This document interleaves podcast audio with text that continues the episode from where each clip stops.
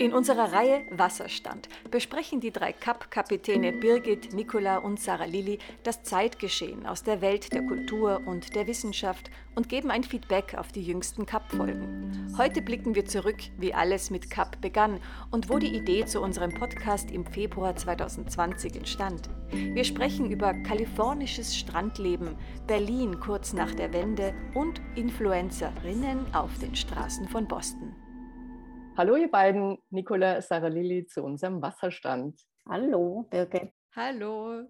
Ich bin gerade in St. Anton am Adelberg. Ähm, da hat alles begonnen vor zwei Jahren, ihr erinnert euch.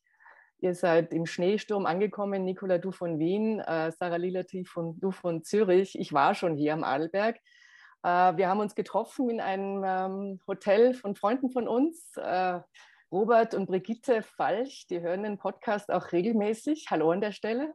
äh, und die haben uns verpflegt äh, und wir haben einen ganzen Tag miteinander geredet und äh, haben sozusagen die Idee geboren. Das war vor zwei Jahren äh, im Februar, 20.02.20 und äh, ein paar Wochen später äh, kam dann in unser Bewusstsein, dass wir uns in einer Pandemie betreffen und St. Anton ähm, ja, hat äh, einen Exodus erlebt. Alle Skifahrer und Gäste sind fluchtartig äh, in, äh, in die Zugstation oder in Bussen äh, und haben versucht, dann eben nach Hause zu kommen. Oder sind zum und, Beispiel ähm, ja. oder sind, oder sind nach Innsbruck gefahren und dann im Hotel abgestiegen. um, um Kannst dich mal, erinnern? Das war dann die Alternative, ja. um gleich mal Hotel in Innsbruck ja. anzustecken und dann weiterzufahren. Genau. Ja, genau, das war so vor zwei Jahren. Und äh, jetzt sind wir zwei Jahre weiter und äh, ähm, ja, haben jetzt äh, seit äh, Beginn des Jahres äh, regelmäßig am Sonntag äh, unseren Podcast gehostet. Und schaffen es genau. wirklich jeden Sonntag. Ja. Das ist auch eine Hochachtung für uns alle drei. Ja. Das ist gar nicht so einfach. Großes Ziel, aber wir schaffen es. Genau. Ja, es ist auch immer sehr aufregend. Und wir haben ja die Homepage auch äh, neu gestaltet und haben neu, sind neu auch auf Instagram, ähm, wo wir regelmäßig posten zu den äh, unseren Podcasts, die wir eben jede Woche neu machen. Und Birgit und ich haben uns mal in Zürich getroffen vor nicht allzu langer Zeit und sind ein bisschen durchs Niederdorf spaziert. Und so wurde ja dann auch die Idee geboren, äh, über Handwerker oder Handwerkskünstler ähm, eine Serie zu machen, eine lose Serie zu machen. Und haben wir damit schon angefangen mit der Anna Saarinen äh, die Teppichmanufaktur, die Textilmanufaktur in, in Zürich ähm, und wollen das ja dann noch weiter ausbauen, weil uns ja einerseits das Handwerks, die Handwerkskunst interessiert, aber eben auch die Selbstständigkeit. Also wie wird man zum Macher, was sind die Schwierigkeiten, welche Tools sind wichtig ähm, Anna hat da ja zum Beispiel erwähnt, dass für sie völlig überraschend ähm, die neu gestaltete Homepage ein äh, ziemlicher Initi Initialzünder war und eben auch Instagram. Ähm, beides Sachen, die sie vorher eigentlich nicht so aktiv benutzt hat, aber jetzt eben für ihr Geschäft, vor allem jetzt auch während Corona, wirklich äh, essentiell gewesen ist, um eben Kundenakquise zu machen, neue Kunden zu erreichen und sich zu vernetzen auch mit Leuten. Wir haben zum Beispiel auch sehr viel Feedback bekommen auf Instagram über unseren Podcast mit Mayo Bucher. Mayo Bucher ist der Sohn von Heidi Bucher. Heidi Bucher hat ja eine große ähm, Einzelausstellung im Haus der Kunst in München. Und ähm, ja, äh, seitdem wir auf Instagram sind, äh, das ist natürlich großartig, wenn man da Feedback kommt, bekommt und eben ähm, auch die Aufmerksamkeit ähm, der Hörer sieht. Nicola, siehst ja. du das auch so? Ich habe für den letzten Podcast auch ein Feedback bekommen. Ich habe meine Kollegin aus der Filmredaktion total erschreckt, weil die hat äh, den Podcast gehört und äh, auch auf Instagram gelesen, in wenigen Tagen finden die 94. Academy Awards statt und die ist ganz erschrocken, weil sie gedacht hat, sie muss jetzt gleich nächste Woche schon berichten. Aber das äh, ist für uns natürlich in wenigen Tagen, der 28. März äh, ist für uns in wenigen Tagen, aber für jemanden, der regelmäßig Film, in der Filmredaktion berichtet über die Filme und über Veranstaltungen, für den ist das natürlich gleich mal um die Ecke. Ne? Also da war der Instagram Hinweis auch für Sie ein, ein Schreckmoment. Und zum Podcast selber, also ich muss sagen, äh, ich fand das total interessant, äh, wie Andreas äh, erzählt hat, wie das Ganze überhaupt abläuft, dass alles inszeniert ist. Man macht sich ja überhaupt gar keine Vorstellung, wie sowas abläuft. Ne? Genau, das war diese Geschichte, wie, wie alles backstage inszeniert ist. Das, das weiß man natürlich nicht wie als Außenstehender. Ne? Also ja, man hat das irgendwie, man hat das irgendwie auch nicht so im Kopf. Also eben, wir, ich habe hier in Boston im Zentrum der Stadt hat es jetzt wieder, jetzt wo der Frühling hier langsam, langsam ganz schüchtern ums Eck kommt und Corona sich langsam zumindest im Kopf der Leute zurückzieht, äh, sind jetzt plötzlich überall wieder die Influencer, die Fotos und Videos von sich machen und viermal über den Fußgängerstreifen laufen äh, mit der Handtasche schwingend ähm, oder der kalten, mittlerweile kalt gewordenen heißen Schokolade in der Hand posierend. Ähm, und mich äh, erinnert das immer wieder, dass man ja immer noch dieses, diesen Bilderglauben hat. Also wenn ich ein Foto sehe, nehme ich immer noch automatisch an, dass das eine quasi Momentaufnahme eines realen äh, realen Gegebenheiten sind und nicht eine inszenierte, völlig inszenierte Welt ist. Ja. Aber vielleicht ist es auch eine Generationenfrage, ich weiß es nicht. Obwohl dieser eine Kuss äh, von dem Matrosen äh, aus den, was war das, 20er Jahre oder, oder na, 40er Jahre, da gibt es auch dieses berühmte Bild, äh, wo eine Frau geküsst wird und man glaubt, ja, das ist jetzt der, der Matrose, der kommt jetzt gerade von der Army zurück und küsst sie. Ähm, das ist ja auch Das war nach dem gewesen. Zweiten Weltkrieg. Das war nach dem ja, Zweiten ja, Weltkrieg. Genau. Also du hast ja schon im amerikanischen Bürgerkrieg hast du ja Kriegsreportage, Fotografie gehabt, die zum Beispiel Leichen äh, quasi so positioniert hat, dass sie dann im Foto gut aussehen oder so. Also das ist ja an sich nicht neu, aber ich glaube halt, man so vom Gedankengut her gehen wir halt immer, oder ich zumindest gehe immer davon aus, dass Fotografie eben eine Momentaufnahme von einer realen Situation ist, oder? Also zumindest im ersten Augenblick und überlegt sich dann erst in dem zweiten, äh, dass es eine Inszenierung ist oder ob das quasi mit der Realität überhaupt übereinstimmt.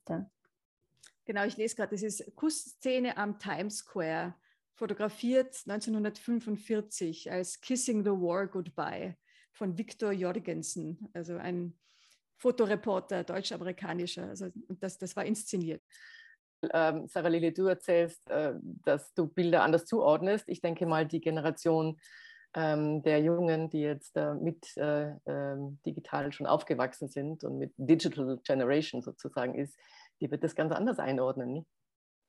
Ja, ja, also man sieht ja auch einfach allein schon durch die, äh, den Umgang. Also eben, wir mussten das ja alles erlernen und für sie ist es ja einfach völlig normal. Es ist Teil des Alltags, Teil der Realität, oder? Also es ist ähm, ich kann mir gut vorstellen, dass das eben für Sie dann gar nicht so diese Frage ist oder ob das vielleicht auch nicht mehr so relevant ist in dem Sinne, oder? Also dieses, ähm, was ist jetzt real, was ist inszeniert, ob das dann vielleicht auch eine gewisse Verschiebung erfährt in, in sagen wir, nicht relevanten Alltagssituationen, oder? Ja, die Jugend ihr beide erlebt es ja, ihr beide erlebt es ja live an euren Kindern, nicht? Ja, genau, ja. Die, die, die Jungen jetzt, also die Teenager von heute, die schauen ja zum Beispiel YouTubern zu, wie sie wiederum Videos kommentieren von anderen. Also das ist ja auch, man schaut jemanden zu, wie er jemanden beim Spielespielen zuschaut oder wie jemand ein Video betrachtet, das er lustig findet. Wie du sagst, das ist eine ganz andere Generation, die, die blicken dahinter die Kulissen äh, oder eben ob dann auch Werbung reingepackt wird. Ja, Produktwerbung ist ein großes Thema bei, bei all diesen Dingen ich merke das immer, ja, wenn ich dann plötzlich irgendwas unbedingt kaufen soll, denke mal, was ist da jetzt auf YouTube wieder abgelaufen? Ja, da knüpfe ich gleich an, wie interessant es ist, wenn man Kommentare bekommt oder eben Bemerkungen oder Einschätzungen oder Feedback. Das wäre natürlich für uns auch interessant, äh, äh an unsere Hörerinnen gerichtet auch, ähm, dass wir eben auch Feedback bekommt, äh, Ideen ähm, zu Podcasts oder äh, irgendwelche Anmerkungen oder auch Fragen, ja, die natürlich Ihnen äh, Laufe einen Podcast, das wir mit den wir mit unseren Gästen machen, auch vielleicht äh, äh, kommt. Also ähm, da sind wir natürlich auch dabei, unsere Website äh, nochmal zu aktualisieren äh, und äh, eben ähm, diese Bausteine mit einbringen. Ja? Das ist sozusagen unser Projekt ne? für die nächsten zwei Monate. Auf Instagram kann man ja auch viel Feedback geben oder auf Facebook, das lesen wir ja immer und kommentieren auch. Ne? Also da gibt es ja auch die Möglichkeit. Oder eben auch per E-Mail.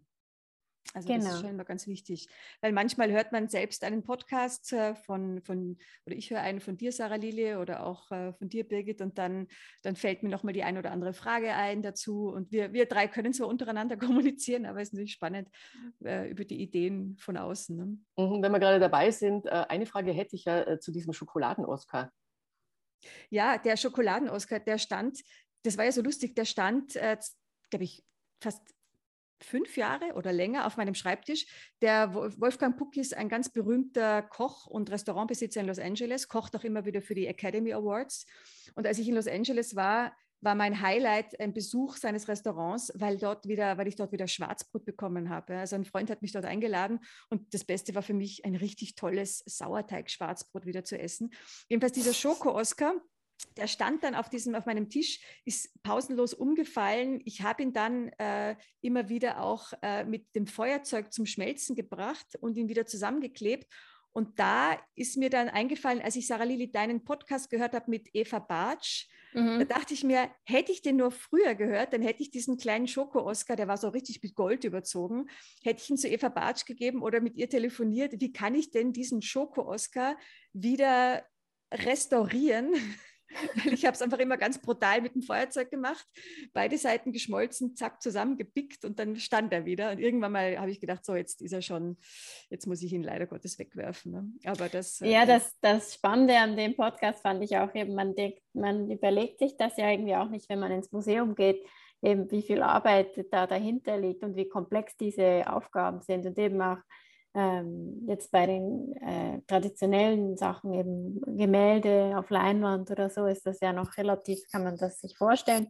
Aber eben bei allen äh, neueren Medien oder so, wie unglaublich komplex und auch wie so ein Try-Error das auch ist mit den, äh, wie erhält man das, wie konserviert man das und das wird ja die Ze Zeit erst noch zeigen. Also das ist ja ein Experiment, was dann erst äh, hinterher rauskommt, wahrscheinlich viel, viel später ob das aufgegangen ist oder nicht. Ja. Ob die Eva Bartschner mal Lust hätte, mit uns einen Podcast zu machen, weil es, glaube ich, gibt da noch viele Fragen, ähm, die man so genau, hat. Genau, das haben wir das schon Ganze gesagt, so dass wir, ja?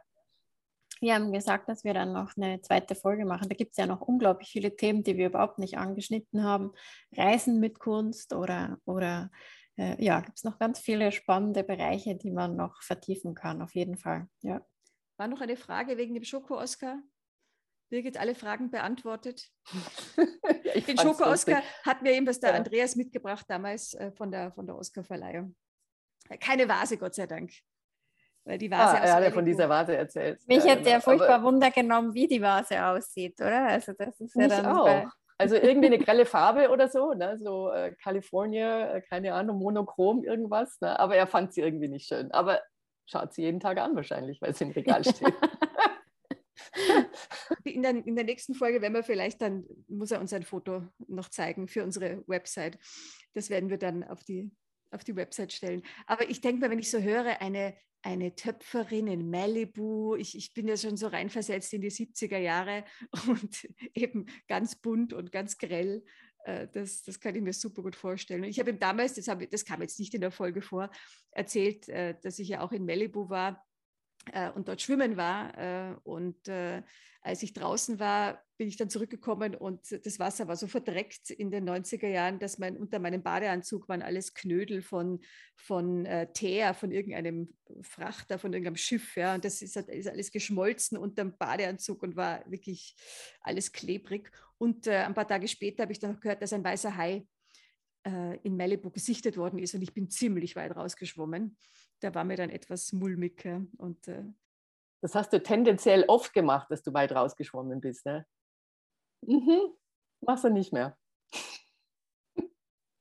Ja, das hat sich mit den, äh, also jetzt zumindest hier in Neuengland hat das eben sehr stark zugenommen. Also wir hatten jetzt zum Beispiel letzten Sommer ganz häufig, dass wir baden waren äh, oder schwimmen waren im Meer und wir dann Haiwarnungen hatten an, in Orten, wo sie früher noch nie Hai-Sichtungen hatten. Also ähm, das hat sich jetzt durch die Klimaerwärmung sehr stark verändert, wo die Haie auftauchen und dass die Haie eben auch viel näher jetzt an die Küste kommen. Also da warst du, glaube ich, in den 90ern noch besser aufgehoben.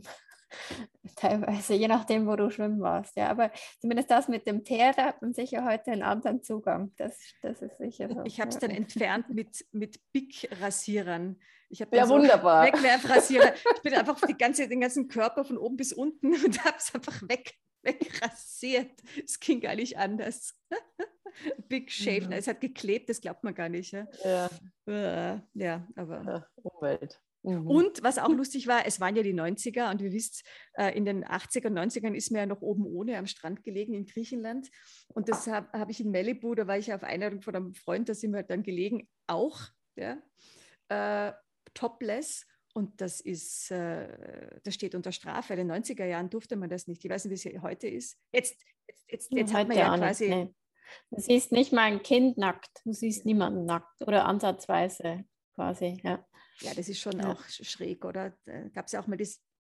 Das ist halt einfach ein kultureller Unterschied, also das mhm. glaube ich, äh, der sich da äh, schon noch manifestiert. Ja, ich wurde nicht verhaftet, ja. aber in Venice habe ich dann ein paar Wochen später, ist eine Frau oben ohne äh, Inline-Skates gefahren, mit Inline-Skates, und die wurde dann von fünf Polizisten äh, zu Boden gedrückt und, äh, und verhaftet. Und ich saß da mit einem Freund äh, im Café nebenan und dann zieht er aus der Hosentasche so einen, so einen langen Zettel raus, ja, so einen gefalteten. Und das waren die Rechte, also die amerikanischen, die Rechte, die du hast. Und ähm, der wollte dir eben helfen und hat gleich nachgelesen, ob, ob er da irgendwas machen kann, ob die irgendwas falsch machen. Ja?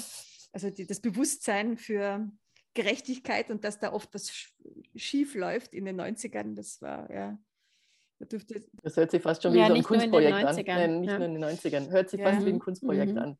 Da gehen wir zurück auch äh, wiederum zu Heidi Bucher. Die war ja auch in Malibu äh, äh und hat da ihre äh, erste mhm. Performance äh, am Strand gemacht. Ähm, äh, würde mich auch erstaunen, ob das alles so leicht ging, weil ähm, das war ja schon auch massiv, ja, diese Figuren, die da rumgetanzt sind. Ähm, Was hat sie da Strand, gemacht? Ne? Sarah Lili. Sarah Lili, du kennst es gut. Ähm, ja, sie hat da, äh, sie hat wie so aus, ich glaube, Stoff äh, waren das wie so Formen, äh, organische Formen äh, gehabt und die Leute haben sich dann relativ langsam bewegend, äh, wenn ich das richtig im Kopf habe, ähm, aufeinander zubewegt oder für sich quasi bewegt. Und sie hat dann eine Videoaufnahme von dieser Performance gemacht, oder? Mhm. Genau. Die sind dann auch verschwunden, diese Körper oder diese, diese Strukturen genau, oder Objekte. Ne? Also die genau. Leute waren in diesen äh, Objekten drin sind und sind da dann, haben sich bewegt, sind da genau. reingestiegen, ja. aber sie waren riesig groß, ne? sind ja. da reingestiegen. Ja, und, überdimensional, äh, ja. Ja, genau. Und da haben sich bewegt, tanzend, äh, schreitend, äh, lange Video, äh, äh, Videoaufnahme. Und ähm, das ist dann verschollen und eben für die Ausstellung im Haus der Kunst hat man dann das rekonstruiert. Genau. Ja. ja. hat aber sicherlich auch einiges, äh, wenn wir gerade beim Thema sind, an Aufmerksamkeit äh, äh, hervorgerufen, wahrscheinlich am Strand von Malibu, weil das war ja nicht so ein gewöhnlicher Nachmittag am Strand, schätze ich mal. Aber vielleicht war das damals noch nicht so, dass da gleich die Polizei Ich glaube eben, das, sagt, das hat ja der Mayo-Bucher auch gemeint, oder? Dass einfach damals an der Westküste, das war einfach auch noch nicht so im Fokus, oder? Wie es heute ist. Ähm, ähm, und du hast auch vielmehr eben die Kunstszene, also die Galerien und Auktionshäuser, die waren eigentlich vornehmlich an der Ostküste, also in New York. Und aber die Künstler, wo sie gelebt haben, auch aus Kostengründen, das war dann vor allem in, eben an der Westküste in Kalifornien.